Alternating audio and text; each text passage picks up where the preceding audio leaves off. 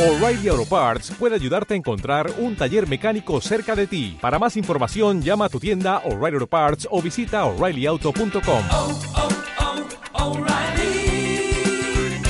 oh, Parts.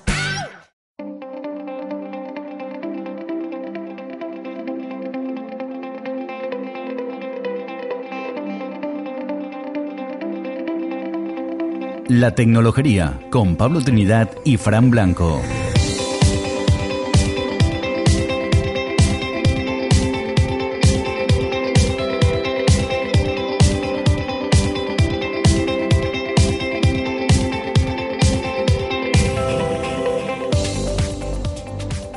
Bienvenidos a La Tecnología, un podcast en el que damos a conocer a empresas y personajes influyentes en el mundo de la tecnología y que se encuentran en nuestro entorno cercano.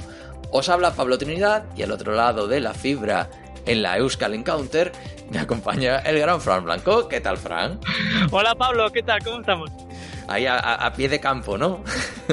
Sí, eh, porque digo, ¿para qué va a ser un, un podcast de la tecnología pues normal? Pues nada, aquí nos ha pillado y, y como vine aquí, pues lo grabamos aquí, no... Ya está, no, jaleito. No hay problema, no hay problema. Es lo bueno que tiene el remoto. En fin. Exacto. Y, y bueno, hoy tenemos una, una entrevista eh, muy interesante en el que vamos a, a tratar el tema de la, de la identidad digital y de cómo reconocer a las personas a través de, de sus documentos, ¿no? De DNI, de imágenes, de un montón de cositas. Parece la verdad que es ciencia ficción, pero seguramente que lo habrás utilizado mm, alguna vez mm, Sí. recientemente. Sí, ya para darte de alta en un banco, para firmar documentos en, en remoto y bueno, eh, en fin, ya está en todos lados, se está democratizando y precisamente a raíz de ese éxito pues vamos a, a ver qué es lo que tiene este mundillo y cuál es la carrera de nuestra invitada, que además tiene una carrera de origen investigador, que es bastante eh, curiosa. De los que a ti te gustan. Bueno, sí, eh, es exótico y, y nos gusta siempre pues tratar todos los, todas las posibles vías. Así Eh. que nada, eh, yo creo que, que hay que empezar Venga, vamos a por todo lo alto. Claro que sí.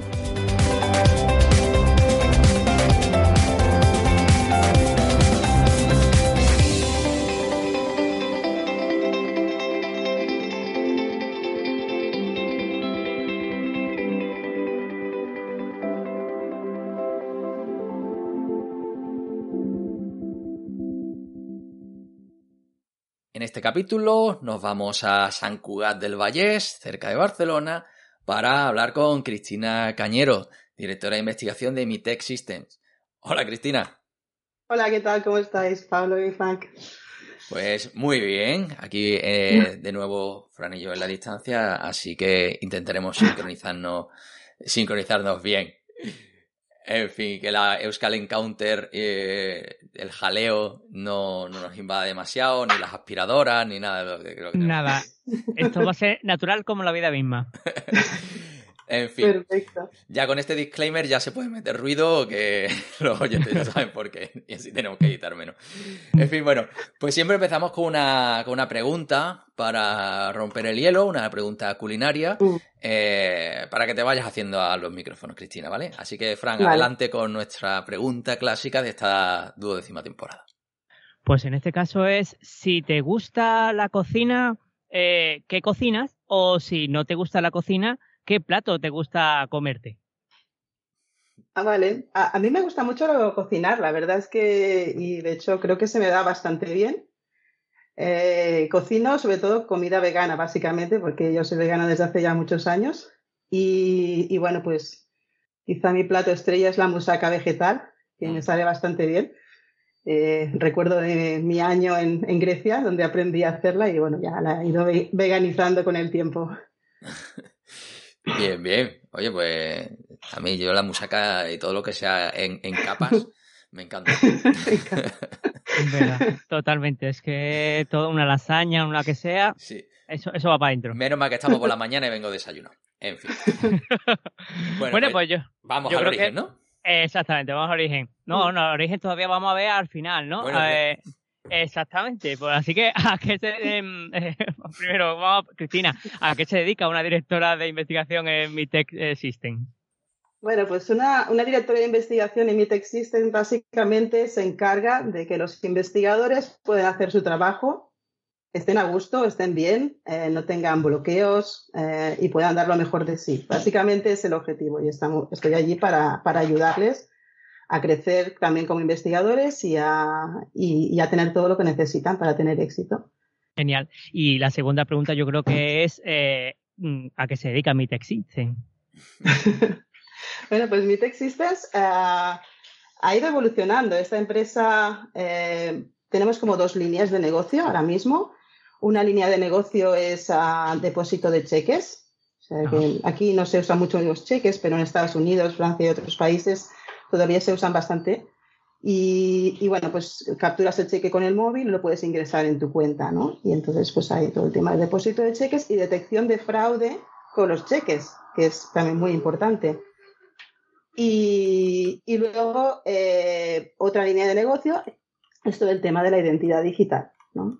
Poder eh, saber con quién estás hablando, que esta persona es real y, y que todas, todo lo que te está diciendo sobre esta persona, ¿no? su, su nombre, su, su cara y, y, sus datos personales, pues son de confianza y los puedes usar para iniciar esta relación con esta persona. ¿no? Bueno, pues ahora que ya hemos eh, conocemos el, el, el, final de nuestra historia, vamos a explorar cómo llegaste hasta aquí. Así que, Cristina, ¿cuál fue tu primer contacto con un ordenador? Mira, mi primer contacto con el ordenador, eh, la verdad es que es una historia curiosa porque yo iba a un colegio público aquí en, Cataluña, en Tarrasa, y era un colegio que, te estoy hablando de los años 80, ¿vale? Para que veas la edad que tengo. Eh, y este colegio, eh, los profesores se movían mucho y una de las cosas que hicieron es entrar en, en un programa piloto en el que se iba a hacer enseñanza asistida por ordenador, que en esa época nadie tenía ordenadores. Y trajeron un sistema, eh, crearon una sala de ordenadores con un ordenador de aquellos que van con las cintas, ¿no? como las películas de la película de Superman, ¿no?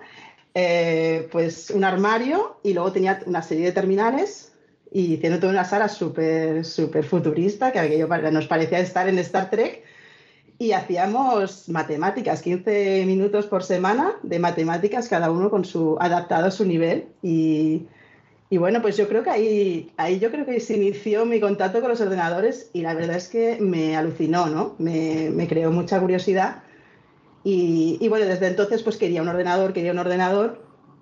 Y bueno, empezaron a aparecer estos ordenadores, uh, eh, bueno, que era gente del Spectrum, ¿no? El MSX y tal. Y la gente empezó a tener, yo iba pidiéndole a mis padres, no, porque te vas a viciar con el ordenador. Tenían razón, pero, pero al final, con 12 años, conseguí tener un MSX, el Fitbit, 32 bits. Y bueno, pues no tenía muchos juegos, pero tenía mucho tiempo libre y venía con un, venía con un libro que ponía aprenda a programar su MSX y pues me dedicaba a eso, a programar con Visual Basic, bueno, con, no era Visual Basic, era Basic, mm. directamente, sin ningún entorno de desarrollo, pues a, a jugar un poco, a hacer mis cositas. Bien, por fin traemos aquí a gente de la generación del, del ¿sabes? que lo único que veían era el cuadradito parpadeando. Eh, Exacto. Bien, es que aquí los viejunos ganamos hoy 2 a 1. Bien. A ver, alguna vez tenía que ganar, ¿no? por, por, por, eso. Bueno, y, y siguiendo con, con, la historia, ¿por qué estudiaste ingeniería informática?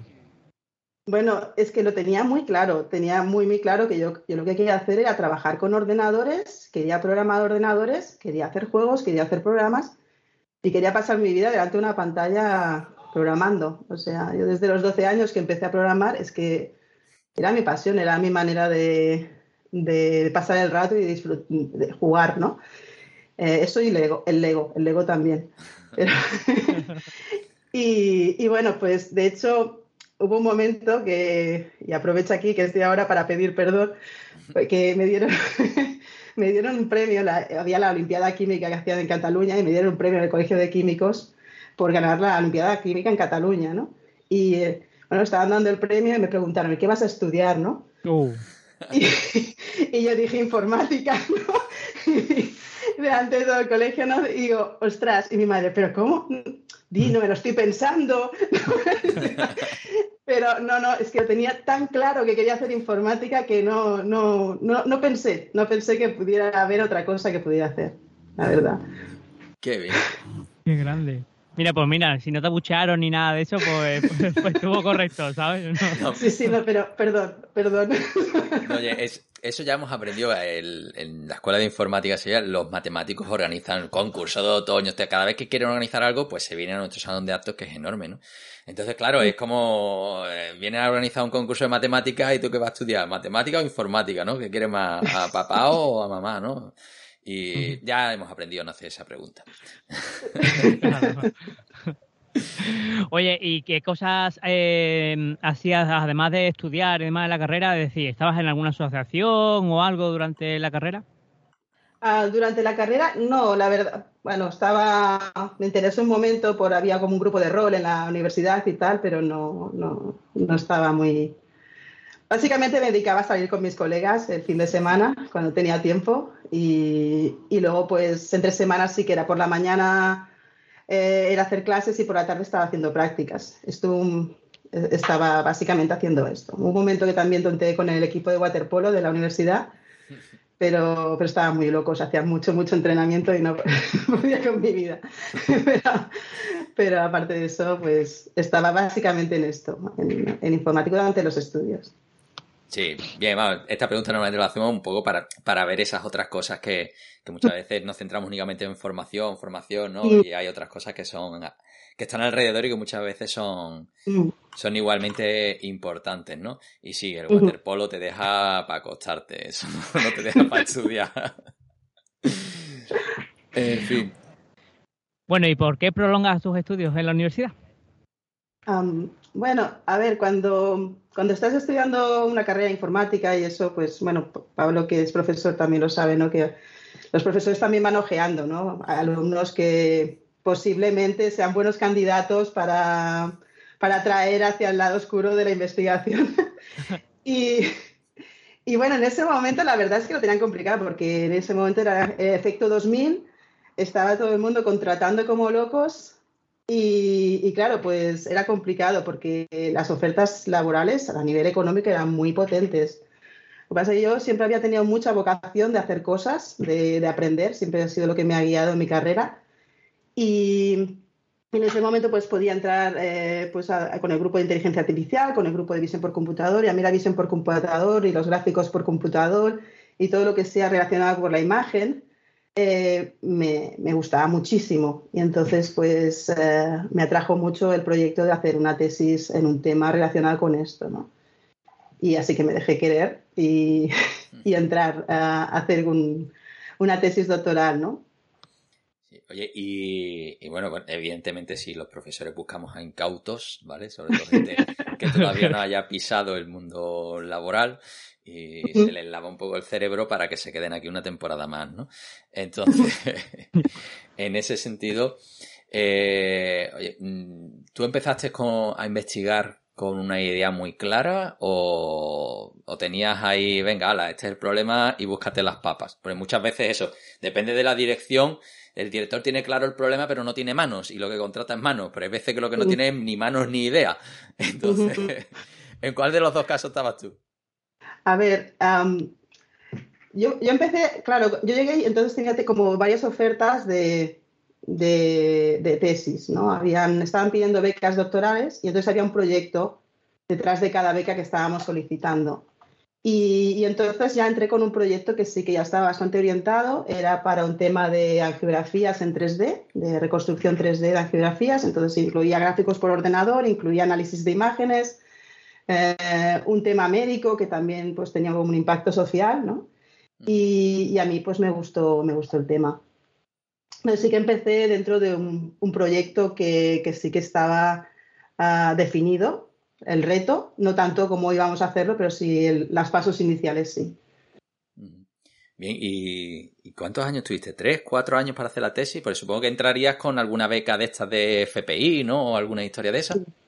Sí, entré con una beca, de, tuve la suerte de conseguir una beca de la Generalitat, Ujú. que era una beca FI. Y, y bueno, pues tenía cuatro años, ¿no? Para, incluyendo el máster que tenía que hacer, tenía como cuatro años pagados y a partir de allí, on your own, porque entonces no había contrato, Sí. ¿vale? Era, era beca y eso quería decir que cuando acababa tu beca, mm, no cobrabas, no tenías paro. Mm. O sea que era, tenías como un, un límite, ¿no? Si luego ya pues intentaba contratar de alguna manera, si tenías que acabar, ¿no? Eso los profes, los directores de tesis bueno, siempre han intentado cuidar de la gente, ¿no? Pero sí que es verdad que ya tenías como un deadline. Y, y sí, estuve cuatro años y un mes o así, ah, hasta que finalicé. Y luego ya pues me fui de postdoc. Vale. ¿Y dónde, dónde te fuiste de postdoc? Porque eso, bueno, evidentemente, para quien no lo sepa, el mundo de la investigación en España es absolutamente ingrato.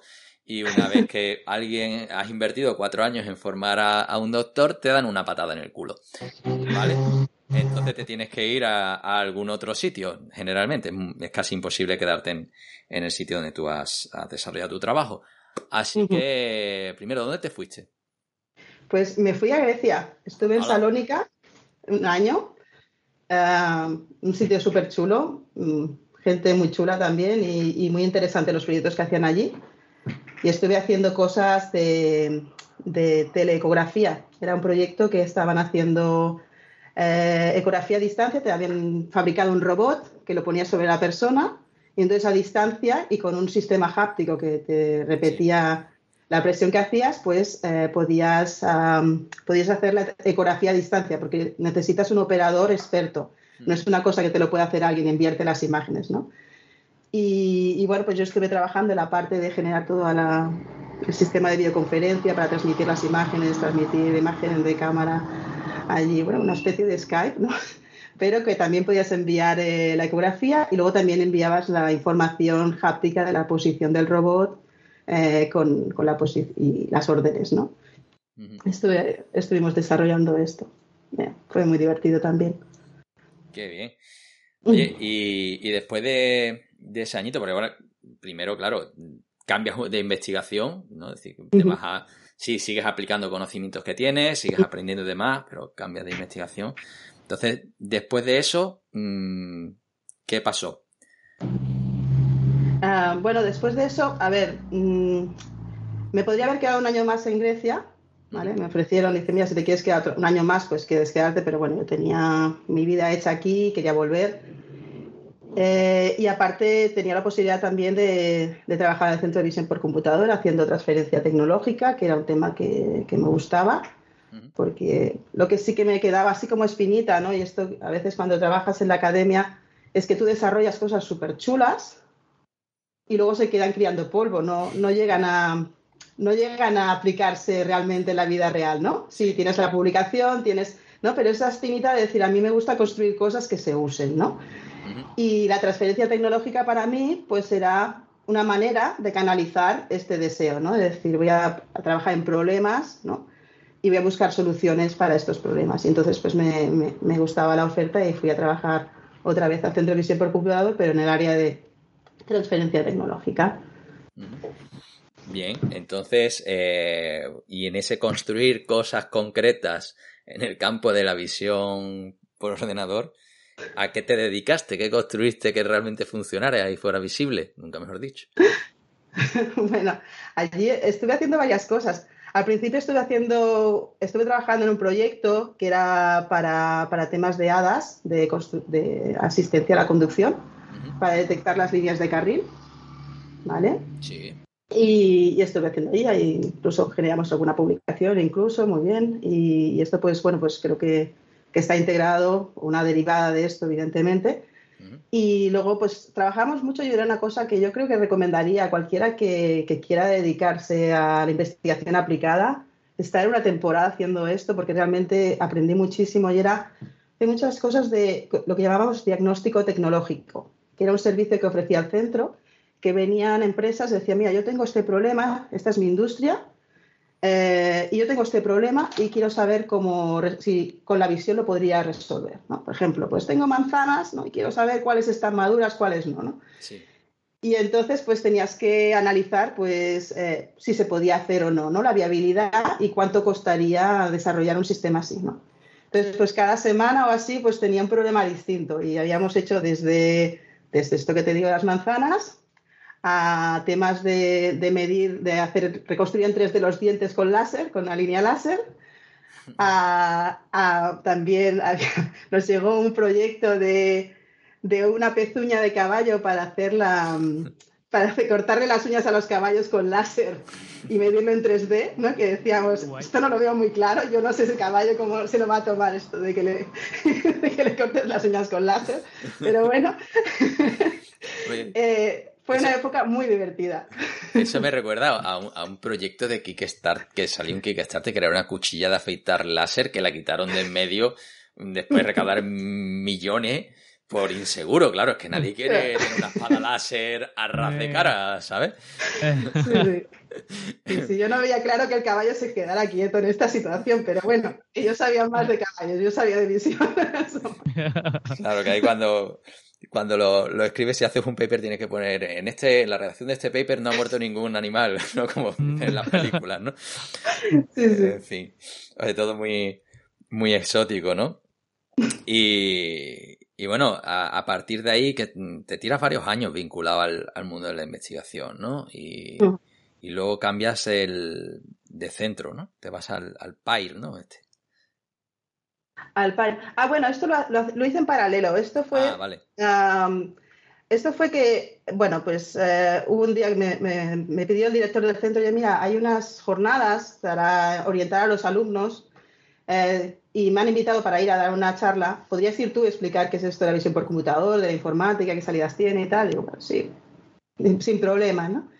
Y fui allí, di la charla y, y después de la charla me dijo, me vino, me aproximaron y me dijeron, oye, mira, estamos montando este máster y te interesaría dar estas clases, ¿no? Porque nos ha gustado cómo has hecho y tal. Y entonces, pues yo y unos compañeros, pues empezáramos a, a dar estas clases, ¿no? De, en el máster de automatización sobre visión por computador, así a- Ujú. de introducción a- al tema. Guay, guay, guay. Vale. Entonces, ahora sí, eh, que me he equivocado, ya claro que utilizamos la, la chuleta de LinkedIn, que, no, que hay veces que, Sí, ¿eh? que falla. Eh, ya sí aquí tienes el salto al, a lo que es la empresa privada, ¿no? Sí, sí, sí. Esta empresa, eh, yo entré a ICAR, pero es una empresa que es una, es una startup que Mm. se crea en el centro de visión por computador. Ah. O sea, esta es una, es una startup y, de las, yo creo que de las más exitosas que han salido del centro, porque teníamos esta parte de transferencia tecnológica y uno de los proyectos que, que se hizo fue un proyecto para casinos de Barcelona, que era, se iban a trasladar a Barcelona, no estaban en Barcelona, estaban en San Pedro de Ribes y esperaban mucha más afluencia de público. Y bueno, para entrar a un casino, una de las cosas que tienes que hacer es verificar que la gente no esté en la lista de autoprohibidos. Hay gente que tiene problemas de ludopatía, ah, pues bueno, se inscribe en esta lista, pero luego intenta entrar, ¿vale? Claro. No, por, por eso se inscribe, para que se protegerse de sí mismos, ¿no? Entonces, eh, tienen que comprobar no solamente el DNI, porque ahí aprendí que había gente en España que tenía el mismo número de DNI, ¿no? Esto no creo que pase ahora, pero claro, históricamente pues no había los mismos sistemas informatizados y pues había gente que tenía el mismo número de DNI, entonces tenían que introducir más datos, incluso podía haber errores de introducción de los datos, ¿no? Entonces, para curarse en salud lo que hacían era, eh, tienen que capturar el nombre, apellidos, fecha de nacimiento y el DNI, entonces esta, estos datos los introducen en la base de datos, en una base de datos que hay, y se hace un matching eh, aproximado para ver si hay algún candidato a, a estar en esta lista, ¿no? Entonces, claro, hay que introducir un montón de datos en muy poco tiempo. Si tienes una cola, ah, esto era un problema. Entonces quisieron hacer un sistema para al menos extraer los datos del DNI muy rápido, ¿no? Con, visión por computador. Claro, estoy hablando mm, del 90 y largos, pero los escáneres no eran como ahora. Eran muy lentos, eran... Claro, no se ganaba tiempo. Entonces, eh, se hizo un prototipo, esto no lo no estuve trabajando yo en este equipo, pero, pero el equipo que estaba haciendo esto hizo un prototipo con una webcam de la época, de las primeras webcams que había, montada allí con un sistema fijo que ponías el DNI encajado y hacía una foto, claro, mucho más rápido de adquisición, de menor calidad, pero suficiente para extraer, ¿no? Este proyecto tuvo mucho éxito y se decidió crear una empresa. Dijeron, bueno, esto se puede usar para casinos, pero se puede usar para hoteles y para un montón de sitios. Y se constituyó esta empresa en 2002. Esta empresa se crea y, y- y empieza a crecer. Entonces hubo un momento que necesitaban a alguien que liderara el equipo técnico Y bueno, pues a mí me conocían y me ofrecieron, me ofrecieron llevar esta parte, a mí y una compañera también, que estábamos trabajando juntas. Como un pack nos trasladamos a, a. Qué bien. Y bueno, la empresa, eso fue el 2007. Se, os ha, se os ha ido de las manos, ¿no? Digamos. Es de, la, de los pocos, de esos poquitos casos en los que 15 años después, pues sigue existiendo. Parece que goza de buena salud. Y os seguís dedicando además a, a, a identificar personas, ¿no? Pero ya con, con muchas, digamos, con muchos otros enfoques diferentes, ¿no? Entonces, eh, es raro encontrar investigadores dentro de una empresa, pero no lo es cuando, digamos, el, el germen es la, la propia universidad, ¿no? Eh, tú que ya te incorporas ahí, ya digamos, con esa, en esa pata técnica, pero con el conocimiento que tienes, mm, ¿en qué momento empieza eso a, a crecer, a pasar de ser eh, un proyecto puntual, ¿no? Cosas que vamos haciendo y tal, para, eh, para tener una división de, de investigación, ¿no? Es decir, gente que estará pues eh, buscando nuevos productos de forma constante, ¿no? ¿Cómo fue ese, ese crecimiento? Ese crecimiento, claro, este te diría a bofetadas, porque cuando trabajas en una startup aprendes a equivocándote y saliéndote mal las cosas diciendo, bueno, esto lo tenemos que cambiar porque no está funcionando, ¿no? Y es básicamente la manera como, como evolucionas dentro de la, de la empresa. En la startup ta- lo que hay mucha ilus- muchísima ilusión, muchas ganas, mucho trabajo, ¿no? Y mucho aprendizaje, pues a las malas, ¿no? Pero eh, entonces, claro, empezamos a crecer como empresa. Al principio hacíamos todos todo, ¿no? Por ejemplo, teníamos la, teníamos un- desarrollamos un, un escáner para, para escanear los documentos, mejor que la webcam está más tapadito, con luz integrada y tal. Pues las montábamos todos, o sea, se, se montaba un taller para montar, para montar las cajas, ¿no? Pues esto lo fuimos trasladando y bueno, esto no, no lo podemos hacer así, esto hay que industrializarlo porque no, no, no podemos escalarlo, ¿no? Entonces, pues eh, se, van, se van separando los departamentos, se van creando divisiones y hay un momento que nos damos cuenta de que el día a día se nos está comiendo y no estamos avanzando en nuevas tecnologías, ¿no? Porque los clientes dan, ponen mucha presión y no se está avanzando. Entonces se deciden crear como dos, dos roadmaps, como dos, dos listas de trabajo con recursos separados, ¿no? y gente que está trabajando más en desarrollar lo que es el futuro y gente que está trabajando más en, en, bueno, pues, eh, mantener el producto que ya tenemos, ¿no? Eh, entonces separamos los dos y, y, para eso, para poder reforzar y proteger lo que era el desarrollo de nuevas tecnologías, ¿no? Queríamos resolver, eh, poder leer, teníamos un OCR en ese momento que era propio, pues queríamos desarrollar un OCR mejor, que no necesitara tanto parametrización y permitiera leer cosas más difíciles, con fondos mucho más texturados y mucho más ruido, para poder expandirlos más. Queríamos uh, desarrollar uh, también el tema movilidad, ¿no? de poder procesar documentos no de escáner, sino del móvil, que ahí tenías mil problemas porque la adquisición no estaba controlada para nada, perspectiva, luces, brillos, de todo. Eh, entonces, pues claro, necesitábamos tener esta separación eh, y concentrarnos en desarrollar, porque teníamos la gente y el talento, pero mm. había que protegerlo ¿no? al tiempo. Claro, porque mmm, a la hora de, de escanear, digamos, documentos de identidad, vamos al caso más básico, ¿no? Sí que una cosa son las empresas que sí van a tener sus propios dispositivos y ahí tienes un control sobre el hardware, pero entiendo que vosotros queríais democratizar en cierta forma eso y que cualquiera desde su casa pudiera hacerlo con unos medios convencionales. ¿No? Que, uh -huh. vez, que incluso a día de hoy, bueno, las cámaras pueden ser magníficas, pero la gente hace unas fotos terroríficas, ¿no? Total. Eh, sí. Entonces, digamos que, que hay dos, eh, como dos patas, ¿no? Hay una, una, cara hardware también dentro de todo esto. ¿Os habéis metido en el mundo del, del hardware o simplemente os habéis quedado en, en el software? Pues fuimos suficientemente inconscientes como para meternos también en el hardware. De hecho, a ver, de la mano de, de equipos eh, también de la universidad, de equipos de transferencia tecnológica que nos ayudaron, pero desarrollamos una, una cámara eh, con ellos, eh, con su iluminación.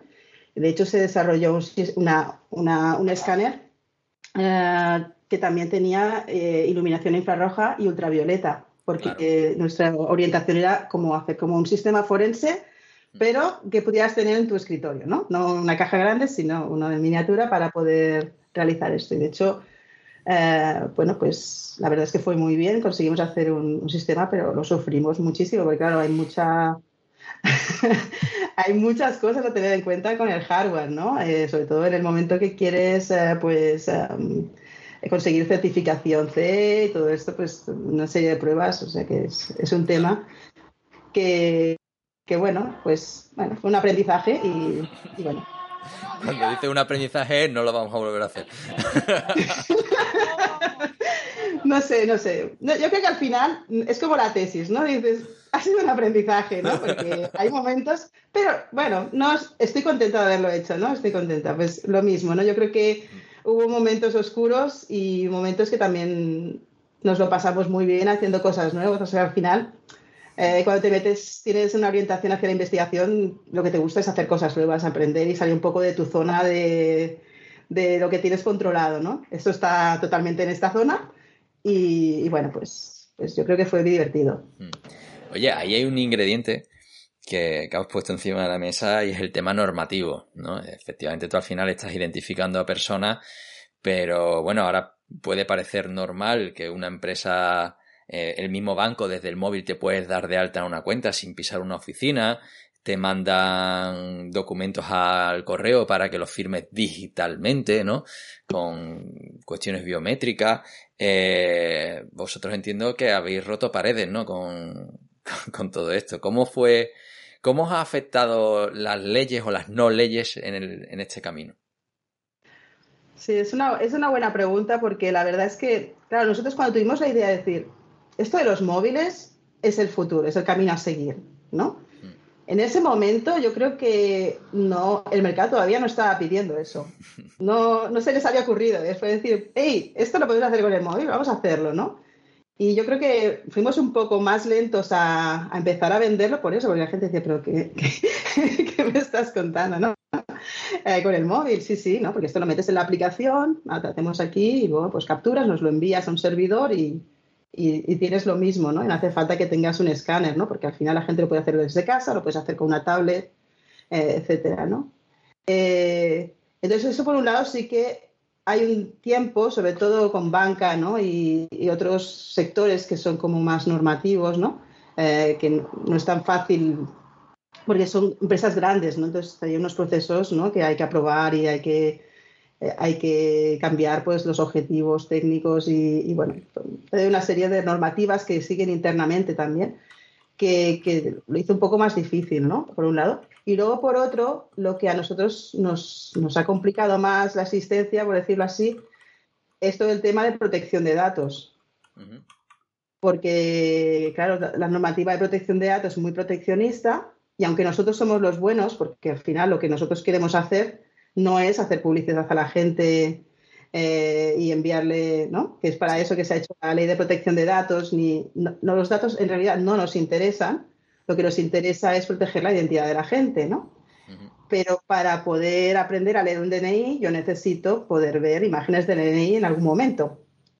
Entonces, claro. ¿cómo garantizo que estos datos están seguros, que estamos cumpliendo normativa?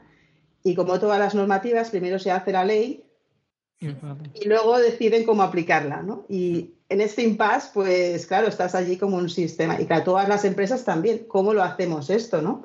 Claro. Entonces, eh, claro, sobre el papel las cosas son muy fáciles, pero luego empiezan incluso a contradecirse, ¿no? Porque dices, bueno, hay que proteger los datos, pero luego los bancos, hay la ley de blanqueo, ¿no? Y entonces, pues también tenemos que cumplirla y es, o, o, los hoteles, tenemos que coger todos los datos para el registro de viajeros. Y dices, ¿cómo, cómo compatibilizamos todo esto, ¿no? Entonces, claro, pues eh, yo lo que veía era, tampoco es que nosotros desde nuestra parte de investigación no hemos tocado mucho este tema, porque al final nos dan unas directrices, tenéis que operar de esta manera, nosotros las cumplimos y ya está, ¿no? Pero, pero sí que hablando con clientes o hablando con comerciales y eso veías que, sí, que los clientes y las empresas no eh, dudaban mucho y necesitaban apoyo para esto, ¿no? Para ver cómo lo aplicaban. Claro, porque además sois terceros, en este caso, y un- la, la empresa, vosotros estáis obligados a cumplir una parte de la normativa, pero la empresa que os contrata también, y, y hay una cesión de datos, con lo cual, eh, ya desde el primer minuto, para autenticar, incluso antes de tener los datos, ya está. bueno, esto es una, es una cosa que, Sí, sí. que, bueno, que ya se escapa a los que simplemente nos gusta construir cosas, ¿no? Y, Exacto. y, le- y sí, también, ah, bueno, es que eso me recuerda también, por ejemplo, Hacienda con el tema de los justificantes de pago, ¿no? Que ahí también hay un mercado y que tiene todo un censo de aplicaciones certificadas y que tú puedes utilizar para justificar esos pagos. Eso luego en, en este mundillo no existe. Yo creo que, eh, que tú aquí vas y, y si te cogen, ¿no? Digamos, si alguien te viene y te denuncia, te las has comido con papas, ¿no? Que ese es el, el nivel normativo que hay. Que no hay una Sí, certificación por eso- previa. Sí, tienes que eh, ser muy cuidadoso, ¿no? Es decir, asegurarme de que estoy haciendo las cosas bien, ¿no? Ya. pero bueno, esto es lo se hace y bueno, pues consultando con abogados y esto para ver cómo, cómo se pueden hacer las cosas bien, ¿no? Guay, guay. Oye, y, y bueno, digamos que ahora eso, el- los productos van evolucionando, ya la gente, digamos, mm, utiliza, utiliza el móvil de muchas formas, creo que más o menos cualquiera que se haya dado de alta, lo, que dije antes en un banco, yo hace poco me tuve que hacer una foto de frente, otra de perfil, ¿no? Aquí para identificar al personal. ¿De cuántas formas diferentes estáis identificando al, a vuestros clientes, ¿no? Un poco por hacernos una idea de hasta dónde llega esto de la identificación digital. Ujú. Vale. A ver, en, la- en el área que estoy yo, mm, nos dedicamos principalmente a analizar el documento, ¿vale? Entonces, eh, a partir del documento obtienes mucha información. Lo que hacemos es analizar el documento. Analizamos que el documento no haya sido manipulado, que no es fácil con el móvil, porque ya no tenemos la maquinita forense, Eso, lo del infrarrojo y el ultravioleta, ¿no? Claro. ¿vale? Y, y luego, pues analizamos que también sea un documento original, que no, que no esté pues, de una pantalla de- de un- o impreso, una fotocopia, etcétera, ¿vale? Entonces, esta es- aquí extraemos bastante información. Luego, con esta información, eh, luego, pues en la, en la- la misma empresa, las divisiones, pues por ejemplo, están comprobando el selfie, ¿no? Te haces un selfie de tu cara y también se comprueba que la persona de delante esté viva, que, que sea una persona real y que no sea una imagen manipulada y, y que coincida la cara con la cara del DNI. y, ¿Cuántas cosas? Y luego, pues- Eso me, ha dejado pensando eso que diga que está viva. Digo, ¿con qué os habréis encontrado? No. Bueno, sí, es que aquí es una traducción falsa, ¿no? Porque es el liveness detection que le llamamos, ¿no? Que si dice que es una persona viva, quiere decir que no es una fotografía, que no es una, una imagen de, una, de un vídeo que lo estoy reproduciendo, ¿no? Eh, sino que es una persona que la tienes delante de la cámara en ese momento, ¿no? ¿Y habéis probado con los muñecos de cera del museo o, o son demasiado feos? Pues con muñecos de cera creo que no, pero sí con máscaras 3D que puedes comprar en según qué mercados, pues sí que se han hecho pruebas de a ver si puedo hacerme, ¿no? Con tu foto de frente y con tu foto de perfil, tú puedes generar una máscara 3D que reproduzca tu cara, ¿no? Entonces, eh, claro, alguien con bastante pasta, también sabe- tiene que decir, no es barato, pero puede fabricar una máscara para ponerse adelante y hacerse pasar por ti y pedir una hipoteca o lo que sea, ¿no? Bien, hombre. Entonces- Para, para grandes operaciones seguro que renta. ¿sabes? Claro. Entonces, eh, entonces, pues claro, esto hay que protegerlo, ¿no? Esto hay que protegerlo. Entonces, ah, por eso está el tema de la prueba de vida, ¿no? De que esta persona sea real, que no sea una máscara 3D o cosas más pedestres, ¿no? Ujú. Qué bien, cómo mola todo esto. Sí, la verdad es que sí, la verdad es apasionante.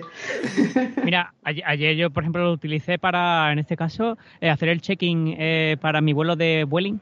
En este caso, pues eh, te da la vuelta al DNI, eh, haces la foto a las tres últimas líneas del DNI y ¡braca! se rellenó todo, todos los datos del, eh, del check-in o tenía que ver con la identidad.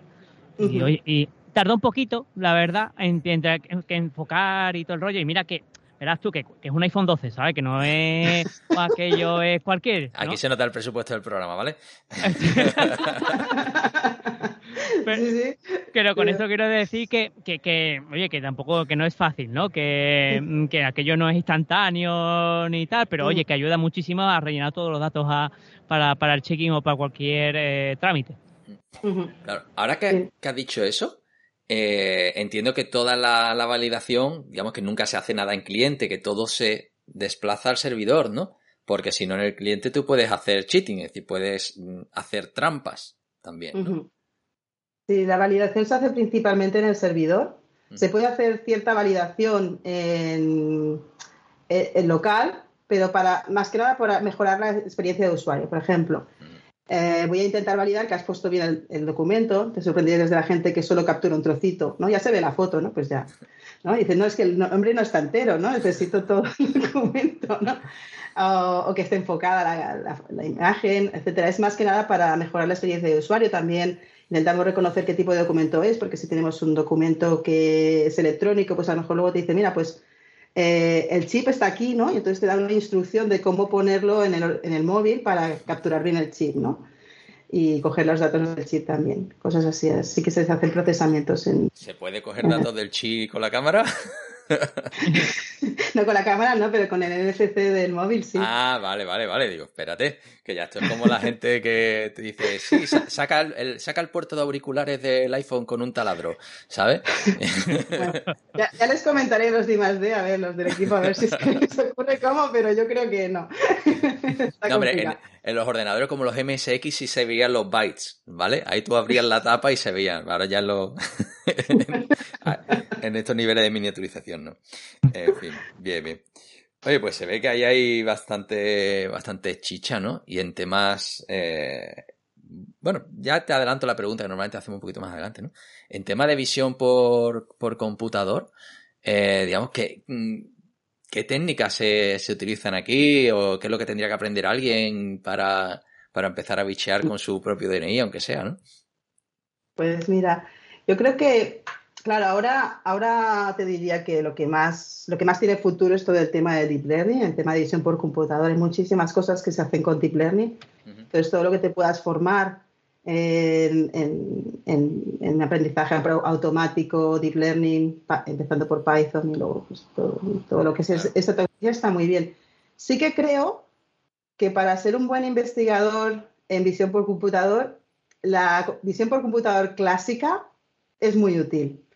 Porque hay muchas cosas que dices, bueno, mm, no siempre tienes tantos datos como para desarrollar algo con visión computador y tampoco hace falta matar moscas a cañonazos.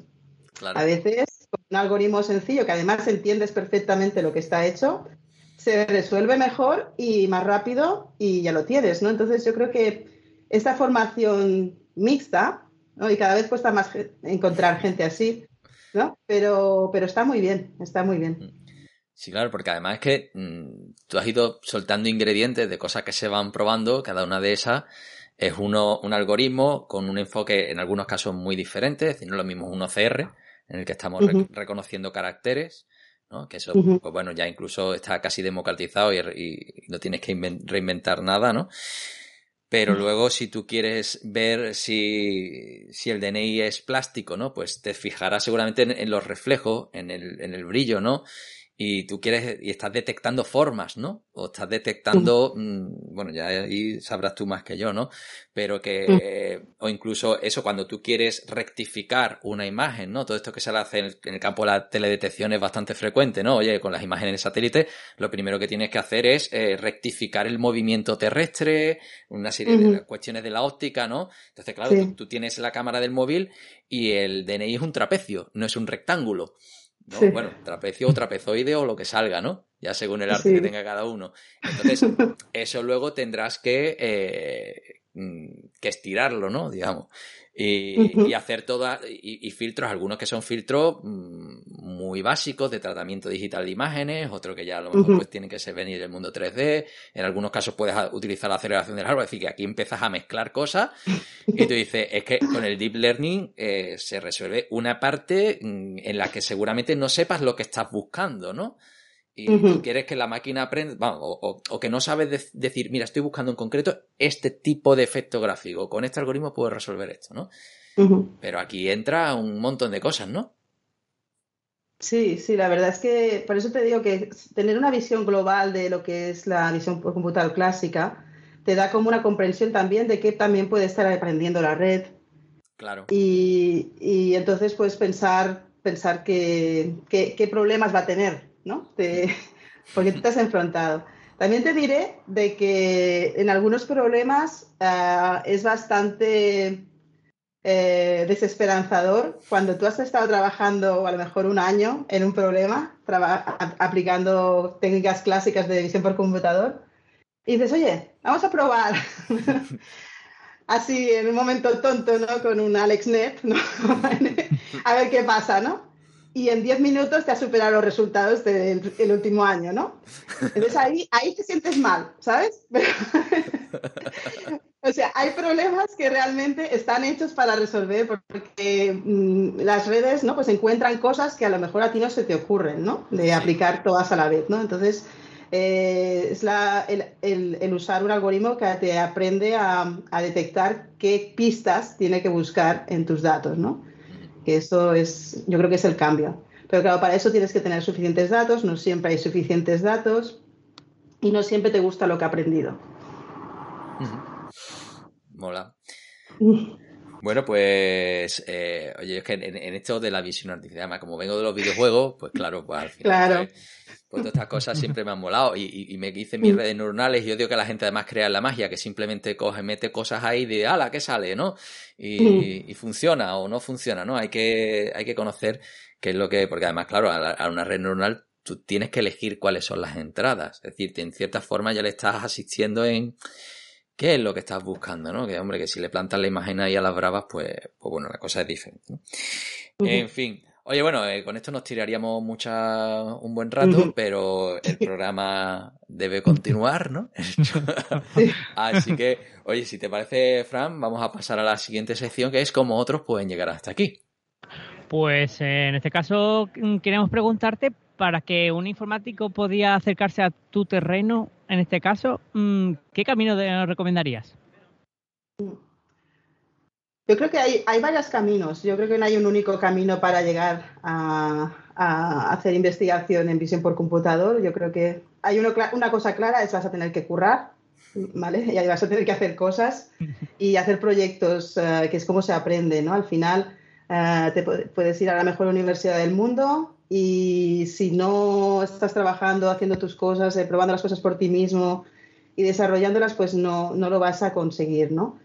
Eh, pero bueno, hay, hay varios métodos. Hay desde, desde de- si haces la carrera de informática, pues puedes empezar a formarte en temas de, en internet hay muchos cursos online. O también puedes hacer másters como hay el máster de visión por computador o hay el máster de inteligencia artificial y otros que, puedes hacer también en diferentes universidades. Esto sería un buen primer paso. Pero sobre todo es hacer proyectos al final, ¿no? o entrar en una empresa que pues que hagan transferencia tecnológica, que para mí fue un aprendizaje brutal, porque claro, cada vez que me llevaba un problema, pues me iba con el equipo de investigación, ¿no? Era de color, pues me iba a hablar con los de color y aprendía un montón, ¿no? Porque te explicaban, pues mira, para esto tal, no te explicaban por qué, lo orientabas, empezabas a leer cosas y pum, ya, ya adquirías ese conocimiento, ¿no? Es una manera buenísima también de, de desarrollarte en este campo, ¿no? Y luego, pues cuando estás en problemas como el que, los que estamos resolviendo nosotros, que tienes que usarlo un poco todo, ¿no? como decía Pablo, eh, pues es súper útil tener esta visión de conjunto ¿no? de todo lo que hay. Entonces, diría esto. Qué bueno. Bueno, cuando se contrata a alguien en, mi- eh, en Mitec, eh, ¿qué perfil eh, se busca? Eh, buscamos diferentes tipos de perfiles, porque hay, claro, mm, por ejemplo, a la gente de IT, pues yo necesito ayuda de la gente de IT, yo no sé resolver los problemas que ellos resuelven, ¿no? Entonces hay gente de IT, especialistas en redes, en, montar ordenadores, configurarlos, etcétera. Luego hay gente que está trabajando en temas de CloudOps, ¿no? todo lo que sea servi- infraestructura en la nube, que nos, da- también infraestructura a los investigadores para bases de datos, eh, instancias GPU, para hacer los entrenamientos y que podamos mm, automatizar tareas de, de desarrollo ¿no? y de release de, de software. Eh, luego hay eh, software engineers, ¿no? que desarrollan código y que, que pueden estar trabajando tanto en C++ como en Python, como en Go, ¿no? Hay dependiendo del equipo en el que estés trabajando, pues vas a necesitar un- unas skills u otras, ¿no? Y, y, bueno, pues ah, también hay data engineers para analizar, analizar datos, generar dashboards que sirven para la empresa, eh, business intelligence, ¿no? Entonces tienes todo un, un abanico muy amplio. Oye, y, y más allá del conocimiento, en cuanto al, al perfil, a, a lo que se llaman las soft skills, ¿no? Las habilidades transversales, eh, cuando contratáis, en, en- ¿tú en qué te fijas? Para decir, ¿me vale o no? Vale.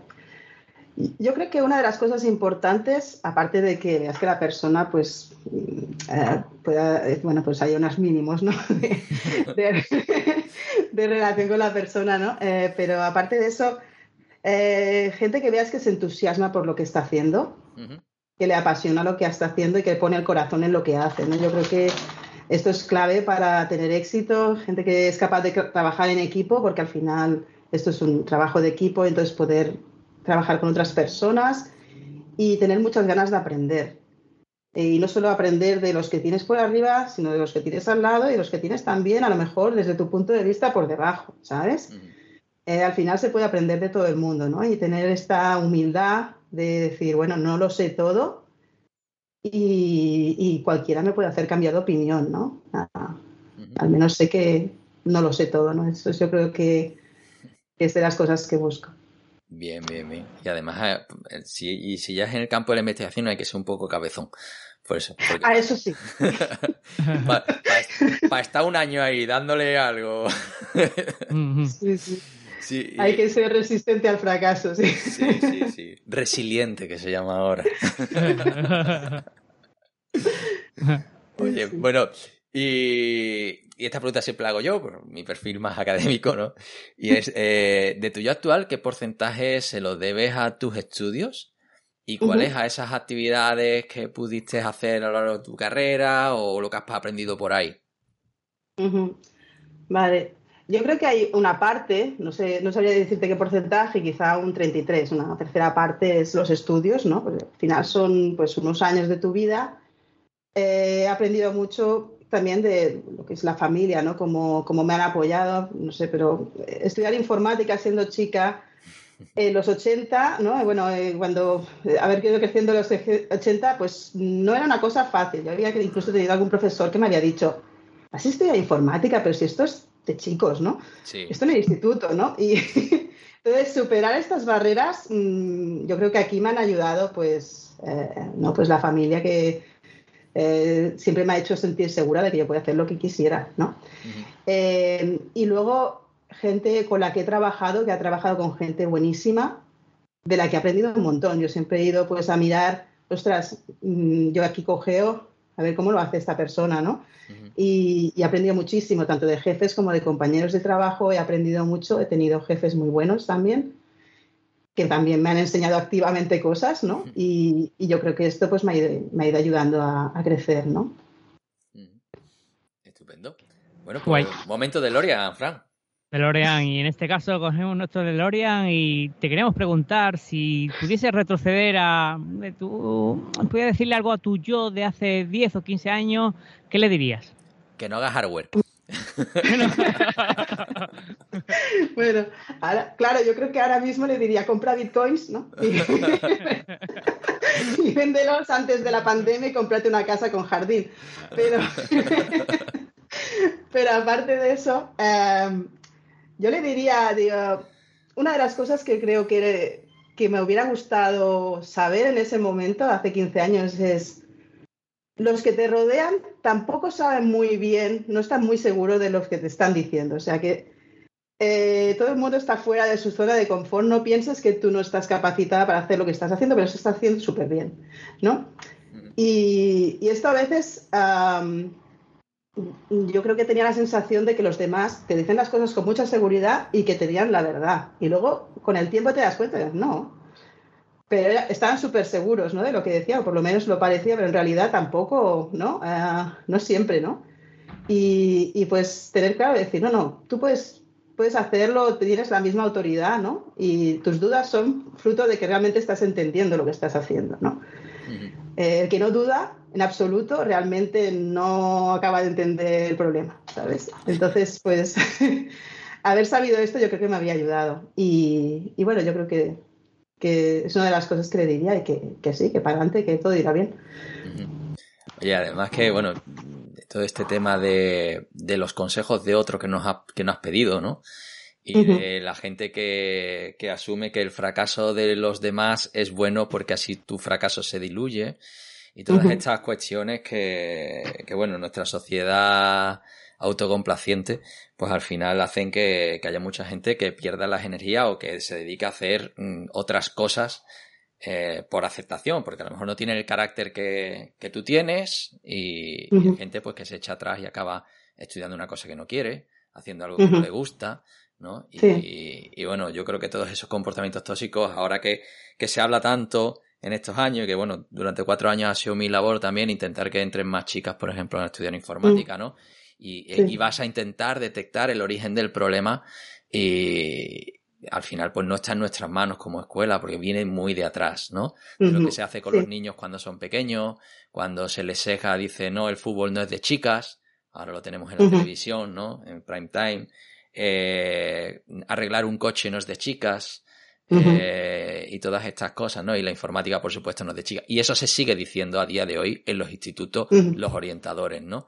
Así que, que bueno, toda esa gente que, opina desde la barrera, ¿no? Eh, mm, Gracias por nada. En fin. Os podéis Sí. morir, morir si queréis. Sí, sí, y es una lástima, ¿eh? es una lástima. Yo la verdad es que es difícil porque además luchas con falta de modelos, ¿no? De modelos de, de mujeres en este, en este ámbito que, que estén visibilizadas, ¿no? Yo creo que esto puede ayudar a, a- a que haya más, más, más vocaciones femeninas en esto, ¿no? Y, Sí, pero y conocerlo. Incluso yo Sí. mismo, eh, cuando quise entrar en informática, tengo una, una trayectoria muy parecida a la tuya, ¿no? Es decir, de- desde pequeño, desde los ocho años, he tenido un ordenador en casa. eh, yo quería estudiar informática porque lo, ya programaba, me encantaba y mi padre, Teleco, niño, Teleco que tiene más salidas. "¿Pero ¿Por qué voy a estudiar algo que no quiero? Si quiero Sí. esto, ¿no? Y la discusión de tú Sí. tienes que estudiar Teleco porque tiene más prestigio, ¿no? Déjame que yo me equivoque, ¿no? Y muchas veces Claro. es que no dejamos que la gente se equivoque. ¿Sabes? Que cada cual tiene que hacer su camino y, y bueno, y, y eso, lo- chicas, es el caso más frecuente, ¿no? Pero luego hay otros muchos que, que bueno, que se considera todavía de a, a día de hoy un fracaso que tú entres en una carrera, no te guste y te cambies. Dices, joder, pero ¿qué, qué diferencia entre perder un año o, vamos, es que no estás perdiendo un año, has ganado una vida entera, ¿no? En la que no te has equivocado, Sí. ¿no? Y te has dado cuenta pronto de que te ibas a equivocar. En fin, yo por eso aquí nos gusta contar historias, ¿no? Esas trayectorias para que la gente venga y cuando lo escuche, pues si se siente identificada, pues, pues bueno, pues gane vida también. bueno, Bueno. vamos a una parte personal, ¿verdad? Eso es. Genial, pues eh, en este caso vamos a, a una parte más personal, más de tiempo, de organización. Y te quería preguntar, pues, ¿cómo organizas tu tiempo? Am, bueno, a ver, yo, yo trabajo desde casa, cosa que me ayuda mucho a organizarme, ¿vale? Entonces, eh, tema de conciliación laboral, tengo dos hijas, entonces, pues bueno, la mayor ya va sola a todos lados, ¿no? Pero pues la pequeña todavía, pese a sus protestas, la acompañamos. y, y bueno, pero claro, estar pues trabajando desde casa, pues es muy fácil. Y, y luego, pues en el trabajo, eh, una de las cosas que cuando llegas a un determinado nivel de dirección que necesitas hacer es proteger tu agenda, proteger tu calendario, porque si no se te llena de reuniones antes de que lo pienses, ¿no? Entonces, uno de los consejos que yo doy a la gente que se encuentra con este problema es, mira, bloqueate reuniones contigo mismo en la agenda. Y funciona. ¿Qué ocupada estás? Dices, pues, sí, ¿eh? ¿Vale? Porque entonces estas reuniones tú tienes tiempos de focus la- suficientemente largos para que te puedas concentrar y puedes hacer lo que acuerdas hacer durante las reuniones. Es que al final, eh, si no estás mareando la perdiz en todas las reuniones hablando de lo que tenemos que hacer, lo que deberíamos hacer, lo que podríamos hacer, pero realmente no se hace nada. Entonces realmente necesitas tiempo para ah, bloquear, pensar y ejecutar eh, planes, ¿no? Y, y eso sería una de las cosas. Entonces, dentro de estos bloques, lo que tengo son también listas de cosas para hacer a corto plazo, por ejemplo, hoy, mañana, esta semana, el próximo mes y a final de año, ¿no? ¿Qué cosas quiero conseguir, ¿no? Y esto pues lo voy revisando porque, claro, evidentemente estas cosas pues van cambiando, ¿no? Dices, pues mira, ahora esto ya no es tan buena idea, va a salido esto, pues tengo que sacar una cosa y poner otra, ¿no? Eh, pero es un poco como, como me organizo. Genial. O sea, bendito la función del Google Calendar que dice esa de bloquear, eh, es- o sea, no aceptar ninguna reunión en ese tramo. Ese lo he utilizado yo ya la semana pasada. Oye, ¿y te, y te, Sí. blo- y te bloqueas el ocio también? Porque eso es El muy ocio- típico. El, el- a lo mejor Sí. dice, quiero hacer deporte. Yo eh, tengo el, el bloque ese, va por delante, ¿no? Yo tengo el bloqueo de la hora de comer, el bloqueo de la rutina matinal, el bloqueo de... ah, Inicialmente cuando nos compró la empresa, porque esto no, no lo hemos comentado, pero un momento que nos compró Mytech, ¿no? Ah, éramos una startup y nos compra Mytech, que es una empresa que cotiza en Nasdaq y que tiene sede en California. ¿Qué pasó? Que de golpe empezaron a llegar reuniones a las 3 de la mañana. Dice, oye, que estoy en Barcelona, ¿no? Claro. Eh, no sé si os habéis dado cuenta. Entonces lo que hice es bloquearme las horas de dormir, las horas de a las que no pensaba ir a ninguna reunión porque, porque es que no, no podía ser. Luego ya que la gente va cogiendo el ritmo ya lo sabe, ¿no? Pero al principio, claro, para ellos también era un shock, ¿no? Y bueno, pues voy a poner una reunión a las 2 de la tarde, normal, ¿no? Claro. Pues no tanto, ¿no? Si sumas nueve horas, ya no es tan normal, ¿no? Pues eh, eh, tenía, tenía este tema, ¿no? Entonces sí, me bloqueo el ocio, me bloqueo... Tengo algunos momentos en la semana que son sagrados para mí, también para la salud mental. Sí, sí. Haces muy bien, la verdad. Bueno, ¿y tienes algún sistema de productividad? Antes hablaste de listas, que tenías cosas ahí apuntadas por lista. Sí, sí, sí, básicamente es el sistema que, que utilizo, ¿no? Porque hay muchas cosas que eh, eh, no puedes, no puedes planificar, ¿no? Por ejemplo, los equipos que, con los que trabajo sí que trabajan con metodología ágil y trabajamos por OKRs y trabajamos por, por bueno, estándar, daily standards y planificación de ciclos, etcétera, etcétera.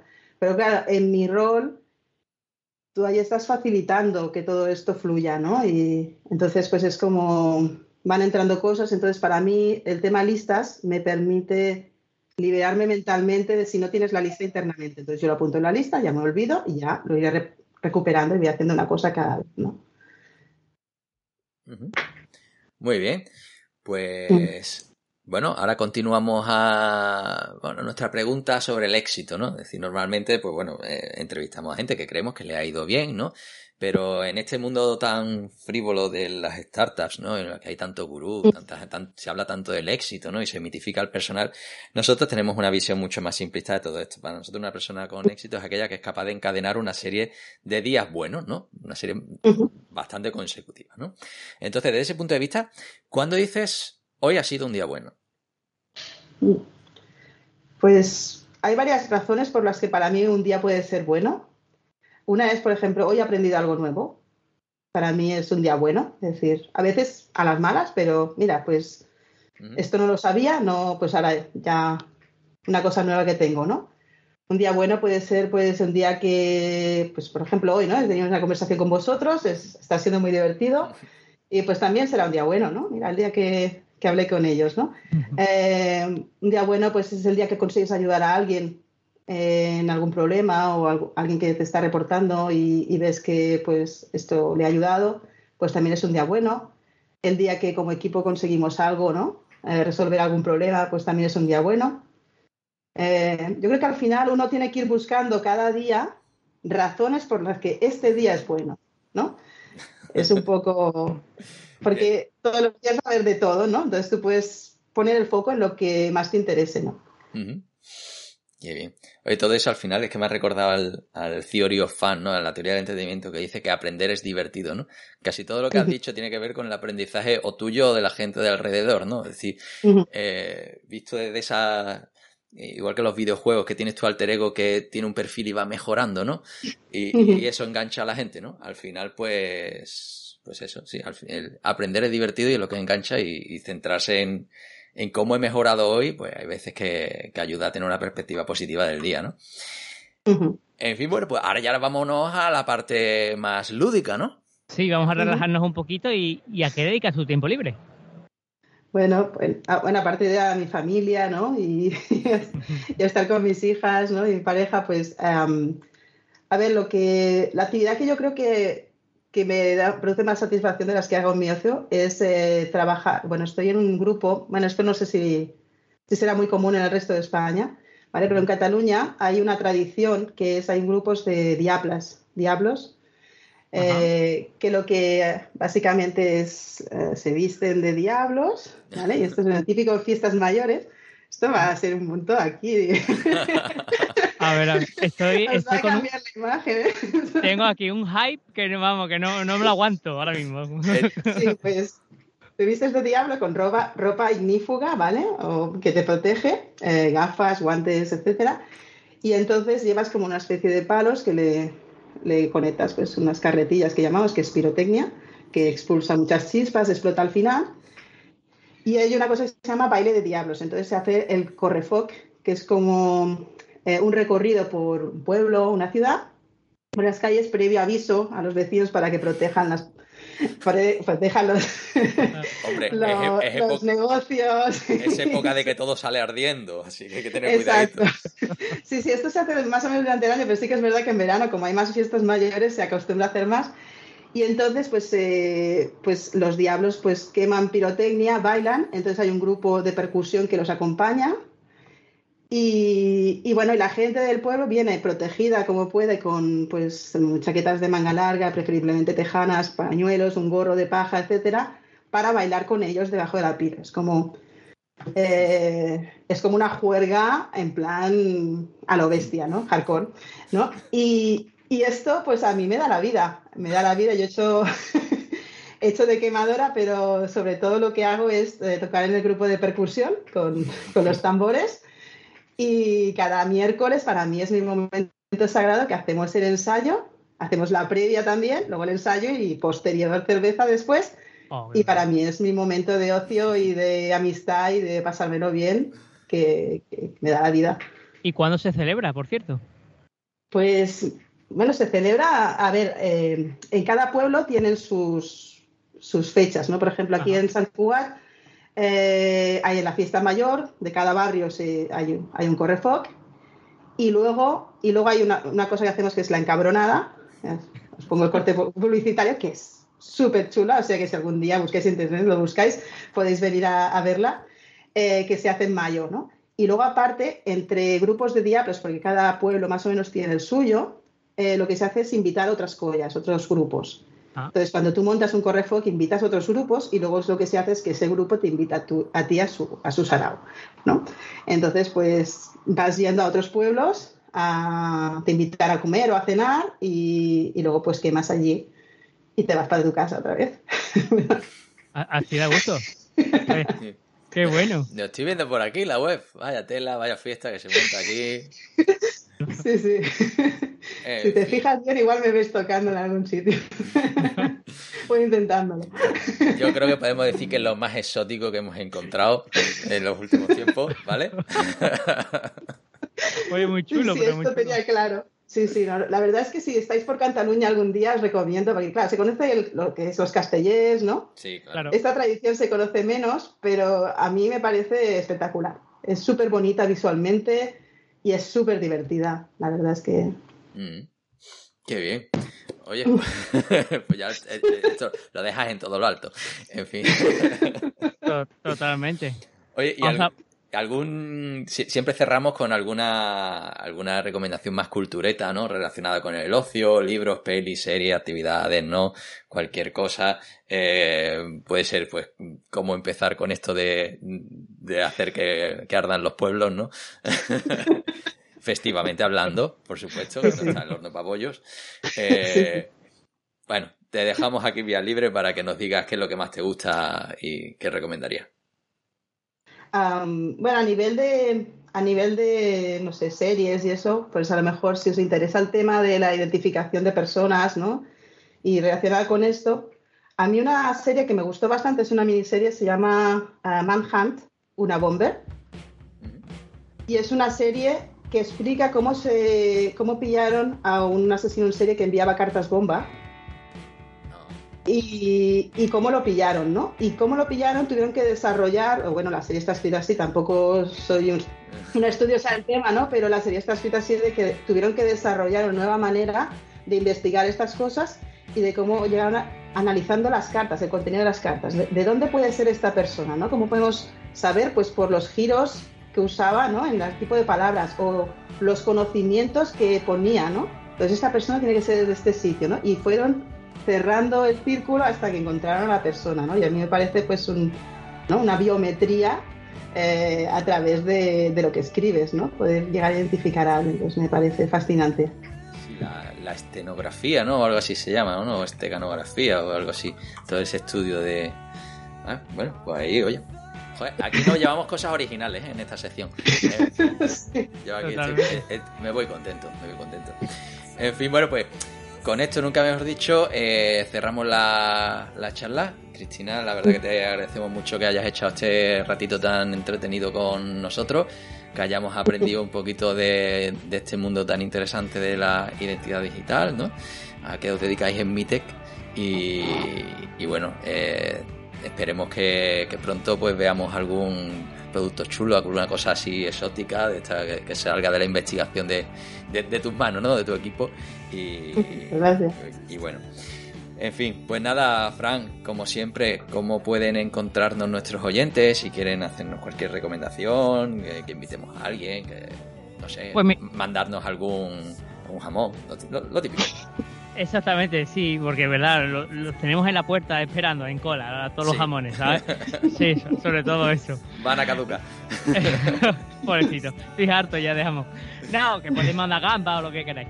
No, fuera de, fuera de broma, podéis eh, contactar con nosotros en el email hola arroba tecnologería.com o suscribirte en iVoox o en iTunes o en cualquier plataforma así que tengas a mano, porque seguramente estemos y si no estáis, pues nos mandas un contacto o lo que sea y seguro que apareceremos en, en pocos días.